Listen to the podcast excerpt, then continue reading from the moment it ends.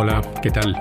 Bienvenidos a Cortando por lo Sano, un podcast por y para los profesionales de la salud. Mi nombre es Ezequiel Arranz, soy médico de atención primaria, experto en diabetes y apasionado por la historia y la comunicación. En cada episodio intentaré compartir claves, consejos para sanitarios, curiosidades, entrevistas a grandes expertos en salud. Cortando por lo sano, de IEFS por Ezequiel Arranz.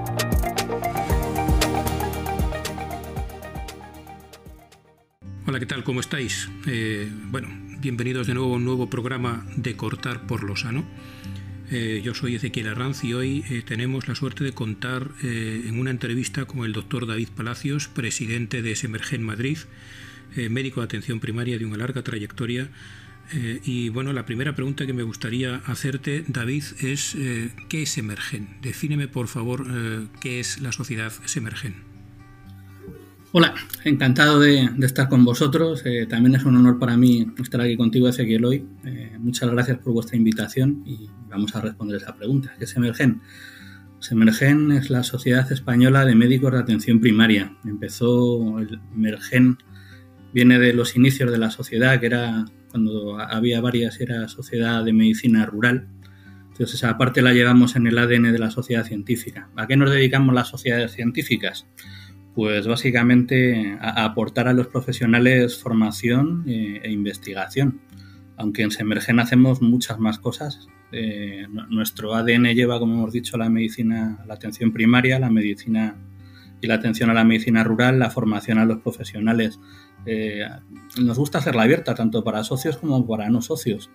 Y también proyectos de investigación, hacemos también eh, últimamente estamos haciendo muchas cosas en redes sociales, en LinkedIn, en Facebook, en Twitter. Eh, se preparan también muchos elementos de, distribución y difusión para pacientes y para, y para familiares, pensando por ejemplo en infografías o hemos empezado a, trabajar también con podcast, eh, con lo que es una sociedad muy abierta en la que hacemos muchas cosas de interés fundamentalmente para el profesional y también dirigida en los últimos años a, los pacientes y a las asociaciones de pacientes. Y, una pregunta ya que incluso personal entre tuyo, ¿no? podríamos decir, dada tu larga trayectoria como médico asistencial, eh, ¿cómo te dio en un momento determinado eh, por entrar en tareas directivas de una sociedad que, en este caso, aunque eh, sea a nivel de la Comunidad de Madrid, tiene una implantación a nivel nacional. ¿no? ¿Cómo te dio por, eh, eh, digamos, compaginar la asistencia con tareas directivas en una sociedad científica? Pues esa es una pregunta estupenda, seguir. Eh, antes de formar parte en la junta anterior como, vocal primero y como vicepresidente posteriormente, yo era coordinador y del grupo de trabajo de dermatología con lo que algo en gestión habíamos trabajado. Ofrecieron la oportunidad de formar parte de una junta autonómica y eso lo que ofrece es la oportunidad de ayudar a que cambien las cosas, ayudar a, los compañeros a, formarse, ayudar a, preparar y, a dirigir para ayudar a los pacientes a, que conozcan y se formen, eso que está tan de moda, ¿no? que es el, el paciente experto, que se formen en su enfermedad y que conozcan su enfermedad y que puedan colaborar también al final el objetivo es que el paciente esté en el centro del sistema, colaborando con él y aportando, además de responsabilizando de sus autocuidados, aportando lo que nos puede aportar también al, profesional desde su parte. El ser capaz de, la, invitación a formar parte de todos estos proyectos, de poder gestionar y de poder ayudar a conseguir eh, pues que el paciente esté en el centro, la formación de los compañeros, eh, proyectos de investigación, algo fundamental que también se nos ha olvidado de camino, que es la humanización de los profesionales sanitarios. Hemos hablado mucho del doctor Zarco de la humanización de los pacientes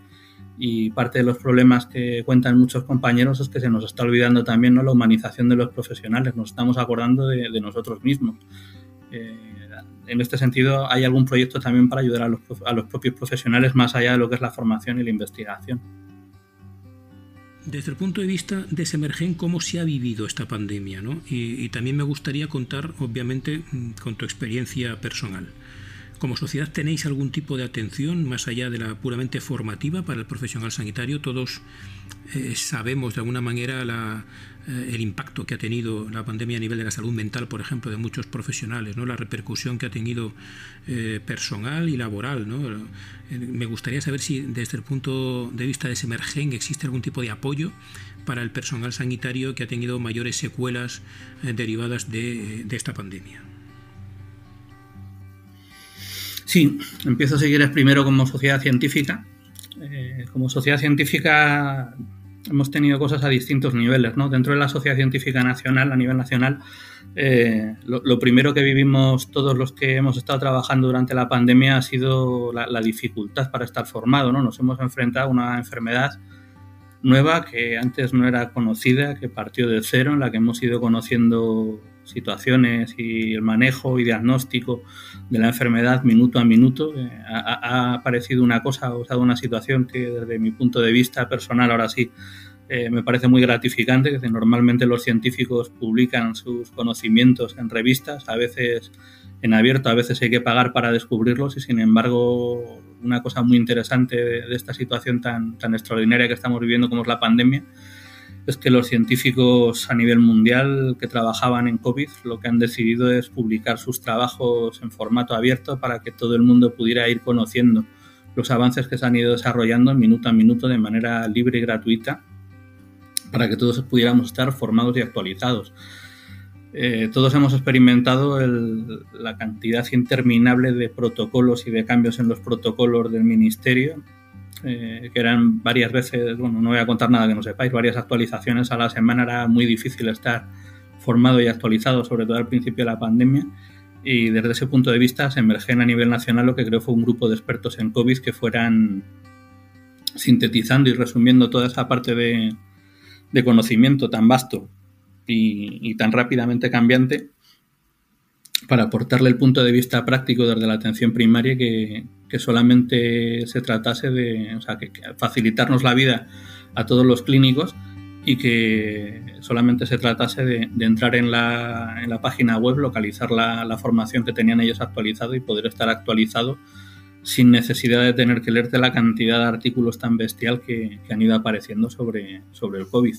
Eso sería a nivel, luego ya han ido apareciendo cursos, eh, pensando en algo que me tocó concretamente a mí, en algún momento al principio de la pandemia se asociaban algunos tipos de lesiones cutáneas a mayor gravedad de los pacientes que las presentaban con el COVID, incluso un aumento de la mortalidad, con lo que en alguno de los webinares que empezamos a, dar desde la sociedad científica, desde se emergen a nivel nacional y también a nivel autonómico, alrededor de abril, mayo, junio, una de la información que dimos fue que había que prestarle más atención a algunas lesiones cutáneas, no por la lesión cutánea en sí, sino porque era un signo de exclamación que nos ponía una alerta sobre que esa gente podía tener entre, en función de la lesión, o un 10% más de morbimortalidad o un 2% más de morbimortalidad, sin ir más allá, ¿no? Eh, ¿Cómo ha afectado la pandemia? Pues a nivel profesional no os voy a contar nada que no conozcáis. Eh, al principio ha supuesto algo que es intrínseco de nuestra especialidad de la medicina de familia, como es la incertidumbre. Mayor incertidumbre que trabajar sin conocer al enemigo al que nos enfrentamos y tener que utilizar herramientas que utilizamos habitualmente para diagnosticar o para tratar un enemigo que no conocemos. Mayor incertidumbre creo que no hay. Eso nos ha pasado a todos una y nos va a pasar una grandísima factura. Acordándome de acordándome de alguna de las imágenes que salía respecto a las olas en las pandemias al principio de la COVID, eh, la, imagen reflejaba una primera ola tamaño tsunami, que era la propia pandemia en sí, serían las olas que hemos ido viviendo de COVID, no la primera, segunda, tercera, la cuarta en la que estamos. Y en la cuarta ola de ese gráfico lo que hablaban era de la salud mental de los profesionales, ¿no? por el impacto que habría tenido la, la, propia pandemia sobre la salud mental de los profesionales. Eh, ha salido en, medios de comunicación al principio ¿no? la, sobrecarga de, de, las UCIs. Estamos viendo, bueno, hemos visto como parte de la campaña electoral en Madrid que hablaban de, los, de pacientes ingresados, institucionalizados en residencias y de su atención. Eh, se ha discutido mucho. Después de eso se, se crearon las unidades estas de atención a las residencias, por lo menos en Madrid, para ayudar a resolver parte de aquel problema. Eh, al final esto lo que supone es un impacto a nivel de la salud mental en, los profesionales, ¿no? El, estrés de enfrentarte, al principio el estrés de enfrentarte a una enfermedad, cuando al principio además sabíamos que era una enfermedad con una tasa de mortalidad relativamente alta, que era una enfermedad infecciosa, que tú salías de tu casa sin la enfermedad, pero no sabías si al volver a tu casa ibas a traer la enfermedad y podrías contagiar eh, a, tus seres queridos sin querer, solamente por haber estado trabajando en el medio en el que estabas trabajando. Entonces, las decisiones que ha habido que ir tomando durante este tiempo. Voy pensando en, el equivalente o en uno de los posibles equivalentes en la atención primaria de esa sobrecarga de las UCIs en los hospitales. ¿no? Yo recuerdo al principio de la pandemia cuando se solicitaban ambulancias o móviles para derivar a los pacientes al hospital y estaban saturadas y a veces había que movilizar otros recursos. Pensando en algo que nos pasó en el centro de salud en el que trabajo pues podían ser policía municipal, guardia civil, bomberos o simplemente que estuvieran todos saturados y tuvieran que esperar hasta el siguiente. Entonces, todo eso son situaciones que creo que nos van a pasar factura a todos cuando la intensidad de la pandemia afloje y cuando uno se relaje, se tranquilice y llega a casa vendrá vendrá el momento duro para los profesionales sanitarios. Eh, desde, este, desde, este punto de vista, eh, una de las cosas que hemos hecho desde Semergen Madrid es pensando en que e-, esa situación de dificultad eh, a nivel de la salud mental de los profesionales no tiene por qué llegar allá cuando se pase la pandemia y que al final la, fatiga pandémica de la que se habla ahora en, la población general pues eh, es indiscutible que antes de la población general la estamos viviendo los profesionales sanitarios. Entonces, en colaboración concretamente con Beringer Ingelheim, Semergen Madrid ha puesto en marcha un proyecto que consiste en, en atención de manera la atención psicológica a los socios de Semergen Madrid que lo soliciten. Eh, la atención es anónima, no me salía la palabra, de manera que quien lo solicite se le pone en contacto con, un grupo de psicólogos que se ofrecieron eh, para atender a los pacientes eh, y, parte del proyecto también, como hemos dicho, colabora un laboratorio que de manera anónima va a ayudar a los profesionales a afrontar todas estas dificultades que, muchos de nosotros estamos viendo también. Y a nivel personal, pues yo he vivido la pandemia, como bien preguntabas, desde dos puntos de vista diferentes. Inicialmente como médico, como sanitario, desde la parte de, la gestión en el centro de salud en el que trabajaba y lamentablemente debido eh, a una enfermedad también como paciente. Eh, igual que hablaba de los profesionales, pues ahora como paciente también me gustaría agradeceros a todos los profesionales que habéis estado en la pandemia por, todo el trabajo desinteresado que habéis realizado jugando cosas más allá de lo que personalmente creo que está pagado. En algún momento todos nos hemos jugado la vida y creo que no entra en nuestro sueldo el que nos juguemos la vida. Bueno, yo creo que ha quedado claro que existe una amplia, un amplio abanico de opciones formativas para el personal sanitario, pero la siguiente pregunta que te hago es, ¿y el paciente? ¿Tenéis también, contáis con eh, tareas y actividades formativas para el paciente, eso que hoy se ha denominado empoderar al paciente, lograr un paciente empoderado? Sí, en efecto. Eh, en esto llevamos trabajando desde la Junta anterior, creo que van a hacer ya cuatro años de la Junta anterior y prácticamente uno que llevamos en, la actual. Eh, había un proyecto de la Comunidad de Madrid que era muy parejo, muy paralelo a, uno de los objetivos que teníamos en Emergen Madrid desde, desde que empezó el doctor Avellaneda, que es el presidente anterior hace cinco años, que era involucrar al paciente dentro del propio sistema y de, cómo funcionan los procesos asistenciales, eh, ayudando al paciente a, por un lado, a formarse en su propia enfermedad eh, y también a, responsabilizarse de una manera consciente y, y con conocimiento y con formación de su propia, de su propia enfermedad, ¿no? Lo, desde nuestro punto de vista y particularmente ahora desde el mío también, ¿no? una de las cosas que echábamos de menos en Semerge en Madrid concretamente era que, el paciente estuviera formado en su enfermedad y que eso que tanto está de moda ahora, que es lo de la toma conjunta de decisiones entre el equipo de profesionales y sanitario y el paciente, pues si el paciente no está adecuadamente formado, no conoce suficientemente bien su enfermedad, no conoce suficientemente bien los cuidados tanto para dedicarse a sí mismo como para dedicarse al familiar que tenga enfermo, es muy difícil tomar una decisión de manera conjunta. ¿no? Hay un montón de herramientas que hemos empezado ya también a, facilitar desde Semerge Madrid y que podéis encontrar en la, en la página web. Empezando desde, desde vídeos, infografías dirigidas a, a los propios pacientes con cosas relativas a, o con situaciones o con conocimientos relativos a su propia enfermedad, ¿no? Continuando con algún podcast que creo que todavía no está colgado en la página, pero que pronto estará. Y hay muchas más cosas que vienen durante los próximos meses barra años eh, dedicadas específicamente a formar a los pacientes en sus enfermedades. Eh, contaba el doctor Avellaneda, que es especialista en, en cronicidad, de una manera muy clara que la cronicidad, por ejemplo, por hablar con algo concreto, es algo más que una enfermedad crónica, ¿no? engloba muchas más situaciones, engloba muchas más historias. Y desde el punto de vista concreto de nuestra especialidad no es ese enfoque holístico, biopsicosocial, que va implícito en la especialidad de medicina familiar y comunitaria. Entonces sí estamos desarrollando muchas acciones y sí están programadas muchas acciones implementadas en los próximos meses dirigidas específicamente a pacientes y asociaciones de pacientes. Una de las cosas, por poner un ejemplo claro y concreto, que vamos a implementar en cuanto resulte posible, probablemente finales de mayo, principios de junio, es un curso que se llama Horizonte, bueno, son varios cursos que se llaman Horizonte Cronicidad y que tocarán varios de estos palos, ¿no? incluyendo también la, para los pacientes, ¿no? las vivencias de los pacientes, que al final también es importante que ellos nos cuenten su vivencia. Sobre todo es un punto de vista que muchas veces nos queda lejano en la consulta reuniendo toda la información que nos has dicho, yo creo que queda claro la importancia que puede llegar a tener una sociedad científica, en este caso como Semergen. Por lo tanto, la siguiente pregunta a hacerte, David, es cómo se puede contactar con vosotros, cómo se puede acceder y colaborar con vosotros. Sí, claro. uno de los aspectos que más nos interesa es la bidireccionalidad en las comunicaciones.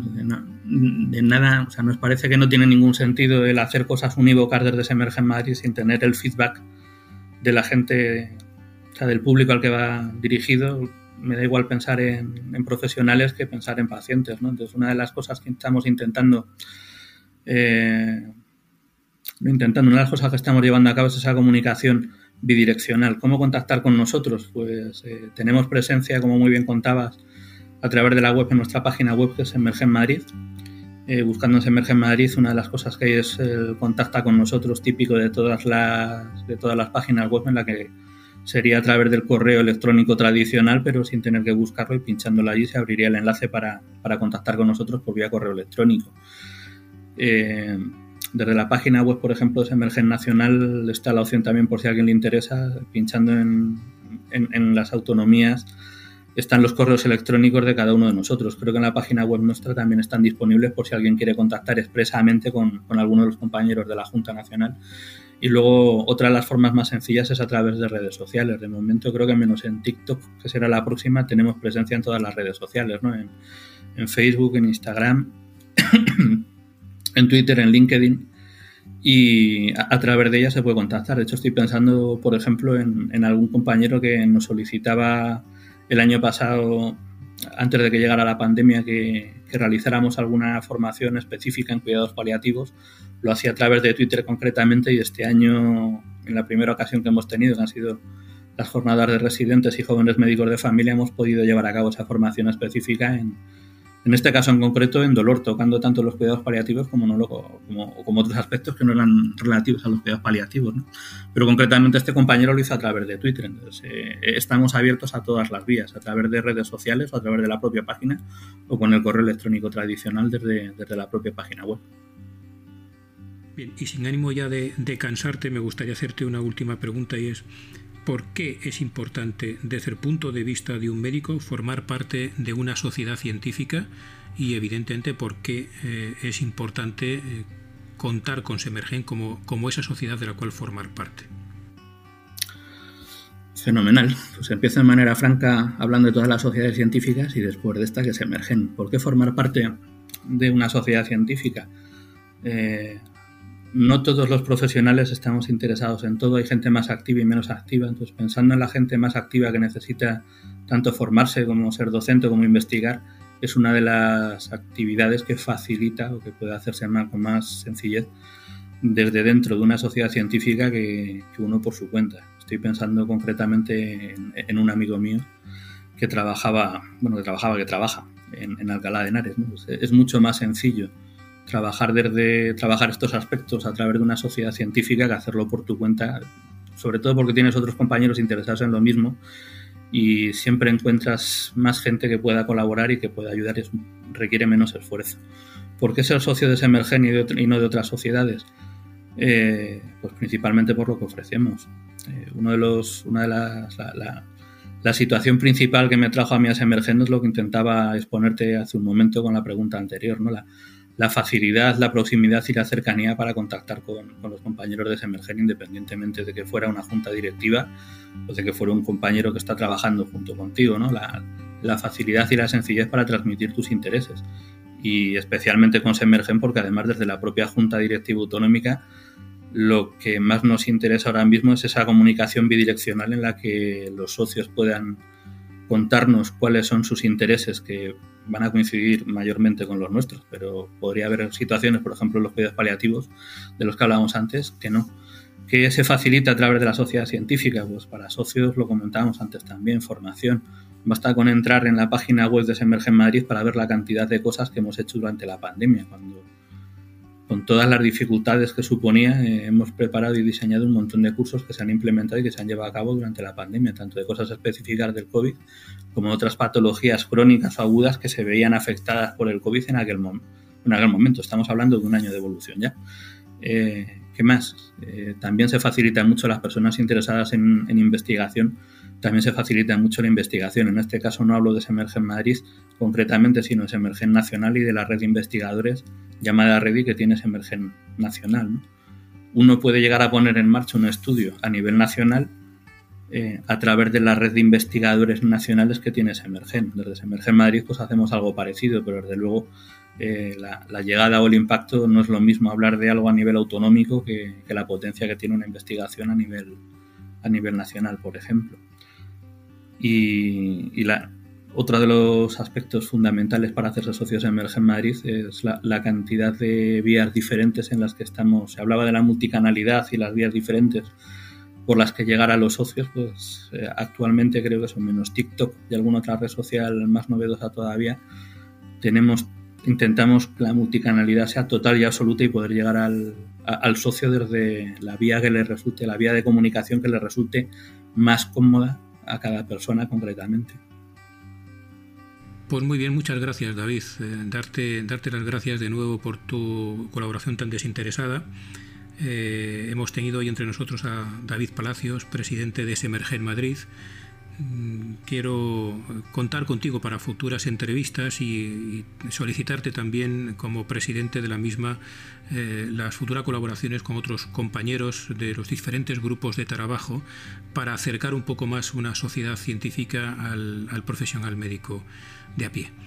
Eh, muchas gracias a todos eh, los que estáis oyendo el podcast y simplemente, como siempre, me gusta terminar los programas. Tened por favor mucho cuidado ahí fuera y hasta el próximo podcast. Muchas gracias a ti y encantado de, poder colaborar y de formar parte de vuestra familia. Muchas gracias.